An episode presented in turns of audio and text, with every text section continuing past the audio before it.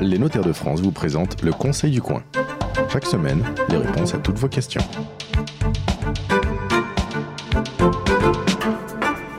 Bienvenue sur la radio du Conseil du Coin. Nous vous retrouvons toutes les semaines sur le site conseilducoin.fr et sur la page euh, Facebook du même nom pour répondre à vos questions en matière de patrimoine, de fiscalité, d'achat, de vente de biens immobiliers, de legs de donation, bref, tous ces petits problèmes du droit du quotidien euh, qui peuvent eh bien, vous coûter cher si vous ne prenez pas les bonnes décisions au bon moment. Aujourd'hui, nous recevons Evelyne Adam-Baum, notaire à Baum de Venise dans le Vaucluse, ça ne s'invente pas, bonjour. Bonjour.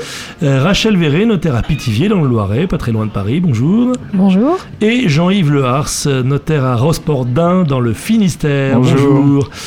On a un sujet triste à évoquer ensemble, c'est le divorce par consentement euh, mutuel. Non, un couple marié sur deux ne finit pas par divorcer en France. Je vais aller rechercher les statistiques. C'était vrai dans les années 2000, avec même un pic à 52%, mais aujourd'hui, eh bien, seuls 44% des mariages s'achèvent par une séparation, donc ça reflue. Et pourtant, ce n'est pas parce qu'il est plus difficile de divorcer, bien au contraire. La récente réforme du divorce par consentement mutuel permet même de se passer du juge. Nous allons donc essayer d'évoquer ensemble tout ce qu'il faut savoir sur le divorce par consentement mutuel. Et je vois Rachel Verret qui est déjà dans les starting blocks et qui est prête à réagir tout de suite. Qu'est-ce que j'ai dit comme bêtise sur ce sujet du divorce? Il y a moins de divorce quand même, vous le sentez un petit peu aussi Alors les statistiques, euh, Mentent. je pense qu'il reste, euh, je pense qu'en région parisienne, en Ile-de-France, il y a toujours plus de divorces Oui, qu'en ça monte province. jusqu'à 2 sur 3 effectivement en région Voilà. parisienne. oui. C'était. euh, mais- enfin, c'est intéressant de voir qu'en 2005, eh bien, euh, 52% des unions matrimoniales aboutissaient à un divorce. Et aujourd'hui, eh bien, euh, chiffre de 2016, si j'ai bonne mémoire, on est à 44%. Donc on divorce quand même un petit peu moins. Et c'est pas parce que le divorce est devenu plus compliqué. Bon, parlons de ce divorce par consentement euh, mutuel. Euh, Qu'est-ce qui a changé Euh, Voici quelques mois maintenant. Quelle est la nouveauté euh, en matière de divorce par consentement mutuel? Le juge disparaît. Le juge disparaît, mais Adambaum.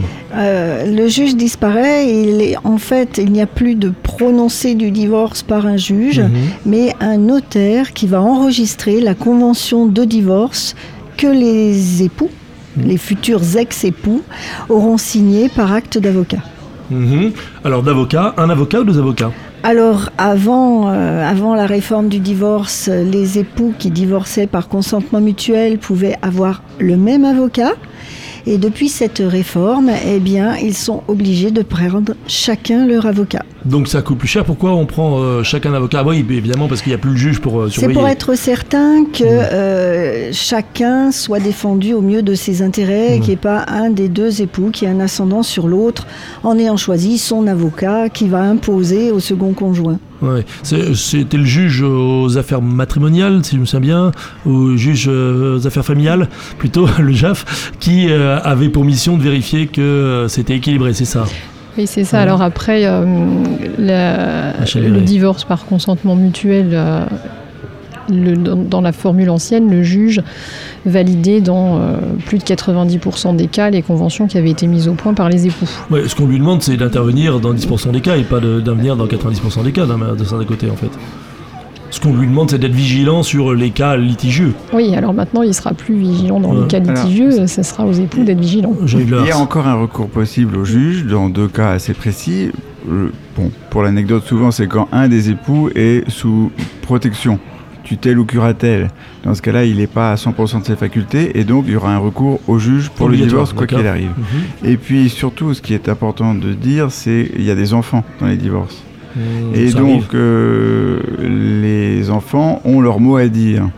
À partir de quel âge euh, il y a Alors, une différence ben, 13 selon ans, les tribunaux, Ah oui, euh, un enfant est doué de, de raison ou de bon sens, entre guillemets, à partir de 7 ans. Je crois que c'est, enfin, dans ma région, c'est plutôt 7 ans. Et donc, à 7 ans, on va lui demander de faire un peu une dictée. Ce qui peut paraître un peu sot, Mhm. mais il a une dictée à faire donc euh, pour dire qu'il ne souhaite pas être entendu par le juge et que donc euh, tout va très bien pour lui et que donc le divorce se fera sans juge par la convention des avocats qui sera ensuite enregistrée chez Et le notaire. si cette pièce euh, écrite n'est pas versée au dossier, Ah on est bah, obligé de, de recourir au juge. Ça veut dire qu'on soupçonne que le consentement est pas si consenti que ça ou qu'il y a un couac quelque part?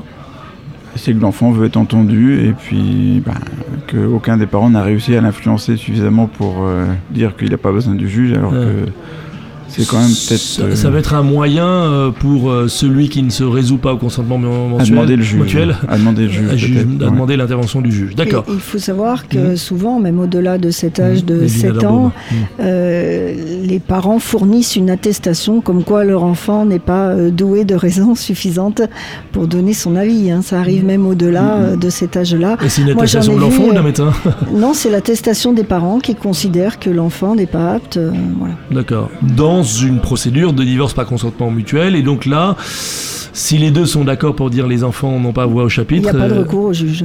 et les enfants peuvent forcer le recours au juge?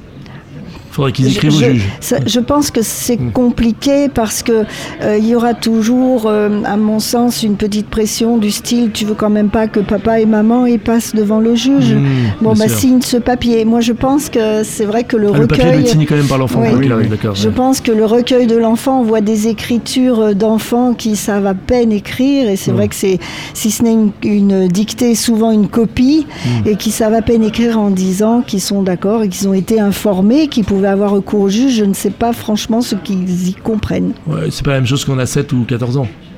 C'est pas du tout pareil. Moi, j'ai Mm. pas vu beaucoup d'attestations d'enfants de 14 ans non plus. Oui, donc c'est plutôt sur les jeunes enfants que on peut avoir ce- ce- cette attestation qui peut vous faire tilt.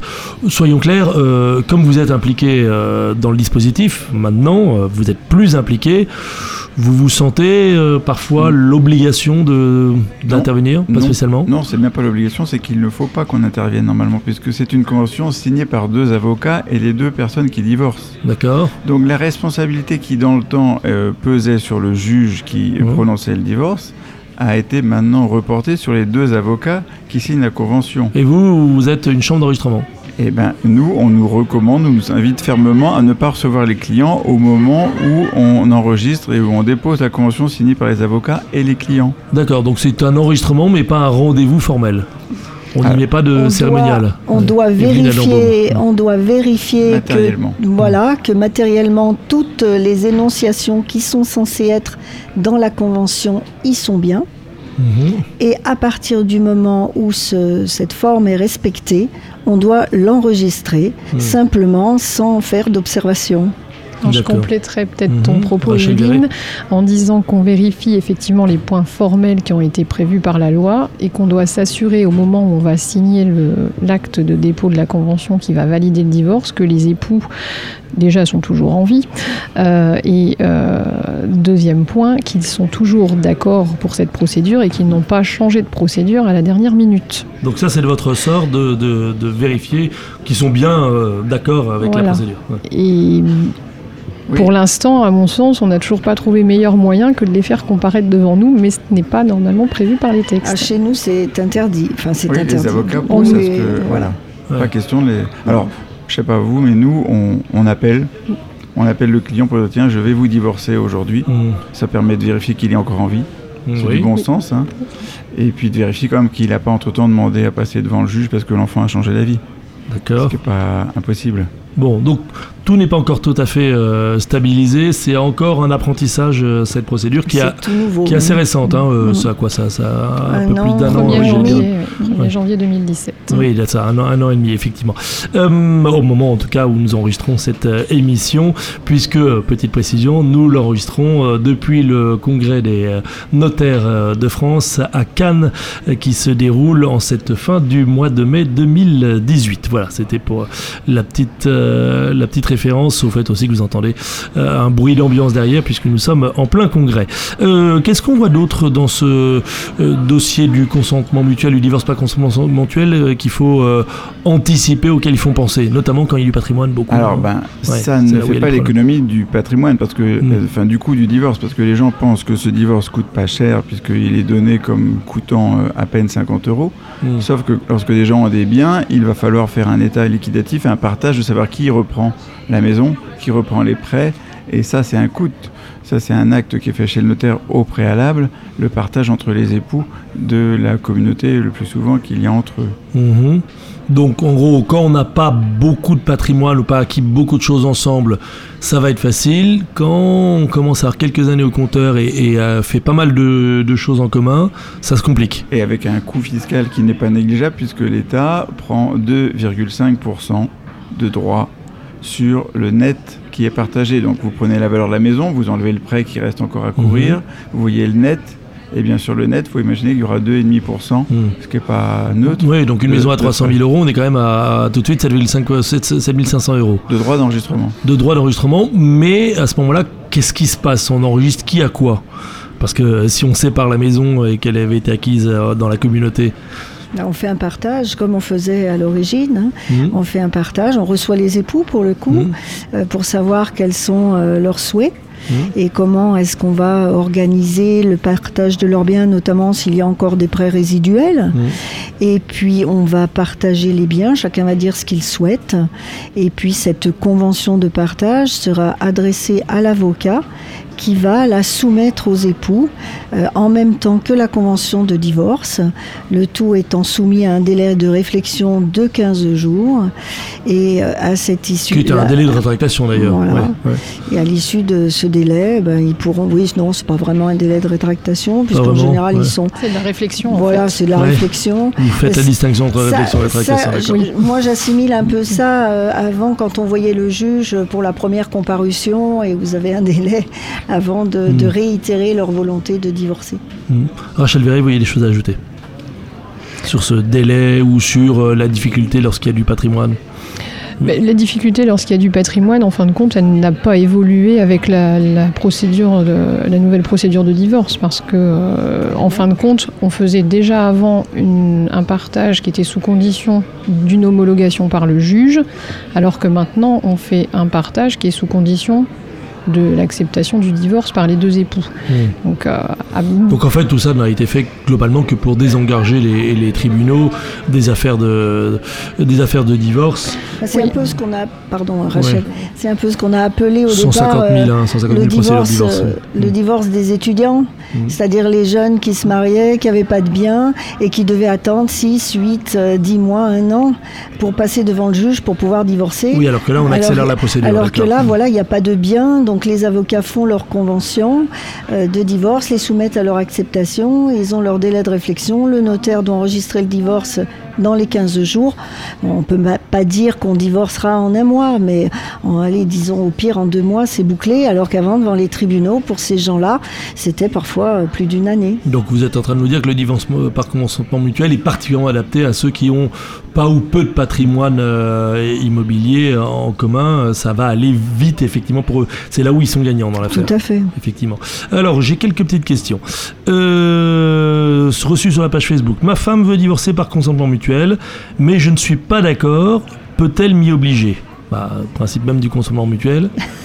Déjà, euh, oui, il peut pas rester marié. hein, c'est- voilà, elle le peut quand même le forcer à divorcer. On n'est pas contraint de rester marié si, on, si un veut divorcer, il D'accord. divorcera. Sauf que c'est la procédure, parce que là, on parle depuis Ça euh, sera pas une quinzaine de minutes du par. mutuel. euh, Ce Donc- sera une, autre forme de divorce, un divorce contentieux. On rappelle donc Devant les le autres. euh, donc là, on passe devant le juge forcément. Le consentement mutuel est seul qui, qui s'exonère de juge. Les autres euh, cas de divorce, demandé par un, accepté, puis voilà. Demander Ouais. sur demande acceptée pour rupture euh, du Ouais, lien conjugal. Faute. La faute la existe faute. encore. La faute Elle existe, existe encore et elle est encore assez utilisée contrairement à ce qu'on peut penser. D'accord. Malgré l'existence d'autres procédures. Euh, autre question. On parlait d'argent tout à l'heure. Bah, ça tombe bien. Je veux divorcer, mais je suis au chômage. Est-ce que euh, le divorce, tiens, il a marqué d'ailleurs, c'est un lapsus sans doute. Est-ce que le mariage par consentement mutuel, non. Est-ce que le divorce par consentement mutuel coûtera moins cher? Oui, oui, parce que ce qu'on a dit tout à l'heure sur le droit de partage à 2,5%, bon, imaginons, peut-être que c'est une hypothèse d'école qui soit au chômage avec un gros patrimoine, mais comme s'il a un patrimoine, il n'aura pas les 2,5% à payer sur le net, à partager, parce que peut-être qu'étant au chômage et sans beaucoup de revenus, malgré son patrimoine pour autant, il aura peut-être l'aide juridictionnelle. Et donc l'aide juridictionnelle fait que les droits de partage ne sont pas dus lorsqu'il y a un partage. Donc euh, bon, alors ok, là c'est le gros patrimoine, mais euh, dans- là on ne sait pas dans quelle situation financière ces personnes, mais en gros, euh, divorcer par consentement euh, mutuel, euh, en n'ayant pas ou peu de patrimoine et, pas ou peu de revenus, et eh bien, du fait de l'aide juridictionnelle, on divorce gratuitement. Voilà, il ne paiera pas les avocats.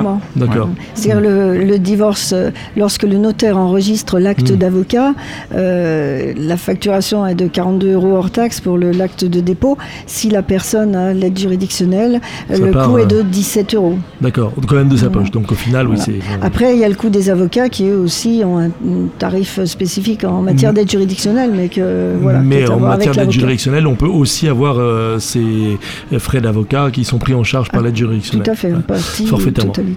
Euh, avec le risque que ce soit moins, moins bien fait Non.